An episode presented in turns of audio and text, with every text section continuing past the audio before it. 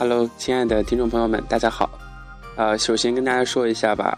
呃，以前小熊的电台就叫做励志 FM 八五零幺三指尖流年，就是这四个字。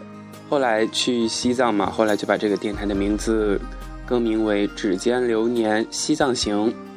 那么刚刚我在想把这个电台的名字更换过来，就是换成原来的咱们熟悉的指尖流年，结果。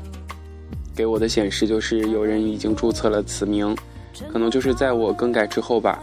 然后我就在这个励志电台上搜索一下“指尖流年”，哇，弹出好多好多的电台。后来想一想，嗯，就给他换了个名字吧，叫做“流年在路上”。希望大家还是一如既往的，呃，关注咱们的“指尖流年”吧。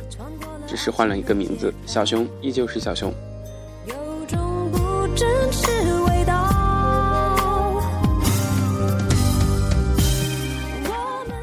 期节目就是也没什么其他的内容，就纯纯属吐槽吧，就叫有的没的，就随便跟大家一起说一说。那么很开心，小熊的指尖流年呢，在大家的支持之下呢，就是在热门榜排在了六十六位，当然是不能和那些大神们的个人的电台相比的，但是我觉得能够闯进前一百。我已经觉得我真的很知足了，就是谢谢大家的支持。如果说鼓励的话，应该是挤不进去的，因为荔枝上的排名真的波动特别大。我记得我曾经刚开始是四百多啊，当时特别激动，因为热门榜只有五百个，所以能挤进五百，我就已经很高兴了。呃。其实，每个人嘛都有一个判断、一个衡量的标准。听一听小熊，然后再去听大神的，就觉得小熊这个做的好烂啊！我也这样觉得。后来最好的就是在一百零几，那么这几次有一次是进了九十多，那么最好的一次就是现在这一次是六十六。在这里感谢每一位听友哈。下面跟大家分享一个小笑话吧。啊，最恐怖的不是被请喝茶，而是鲁豫有约。鲁豫采访过薄瓜瓜，然后之后他的家庭就破裂了。鲁豫他采访过李双江优秀的育儿经，然后呢，李双江的儿子就出事了。鲁豫采访李亚鹏的传奇爱情故事，然后他离婚了。鲁豫采访过文章这个负责任的丈夫和父亲，之后文章就出轨了。呃，鲁豫还采访过新时代的好男人代表黄海波，然后他嫖娼了。做人要低调，否则安排鲁豫采访你。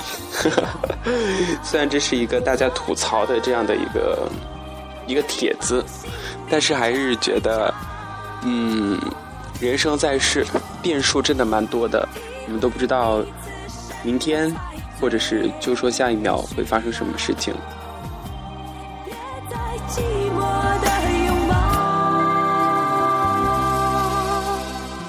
不知道大家有没有很喜欢听这一首莫文蔚的电台情歌？反正总之有事儿没事儿我就喜欢听这首歌。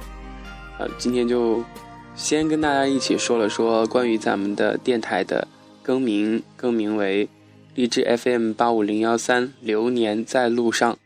因为我们每个人每天或者是一个月、更久的一年、几年，总是在不停的往前走。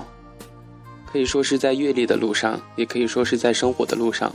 说的更广泛，就是在生活的路上。就希望大家走的一帆风顺吧。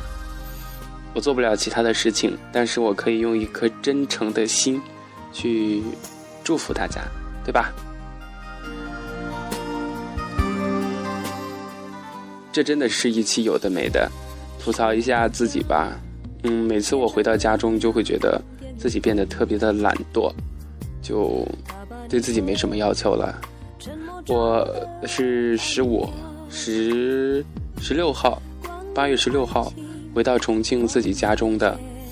嗯，从此以后，头发油油的，脸也是油油的，都不想去怎样打整自己，因为整天都窝在家里边，除了睡觉就录一下节目，再跟那些路上的朋友一起联络联络。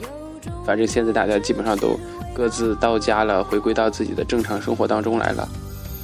中间有一个落差，比如说我的背包从放到家里边到现在一直就没有打开过。嗯，还是喜欢那种在路上每天都在赶时间的那种感觉吧。回到家里边就变得懒惰了，我也讨厌这种感觉。所以昨天好好的整理了一下自己，算是翻过这一页。真正的回归到自己的真实生活当中。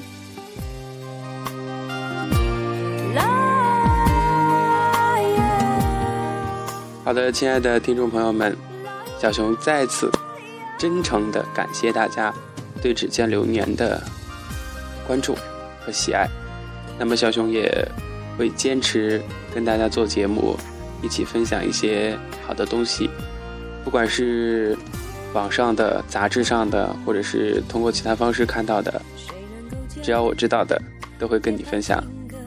嗯，最近还是很多朋友在加小熊的这个微信或者是 QQ，呃，还是呃，烦请大家在添加好友的时候记得备注一下，呃，听友或者是荔枝，嗯，以免小熊就是呃那啥了，就没有回复大家，好吧？好，感谢大家收听，我是小熊，荔枝 FM 指尖流年更名为流年在路上，还是跟大家在一起，青春好时光，我们一起在路上。我们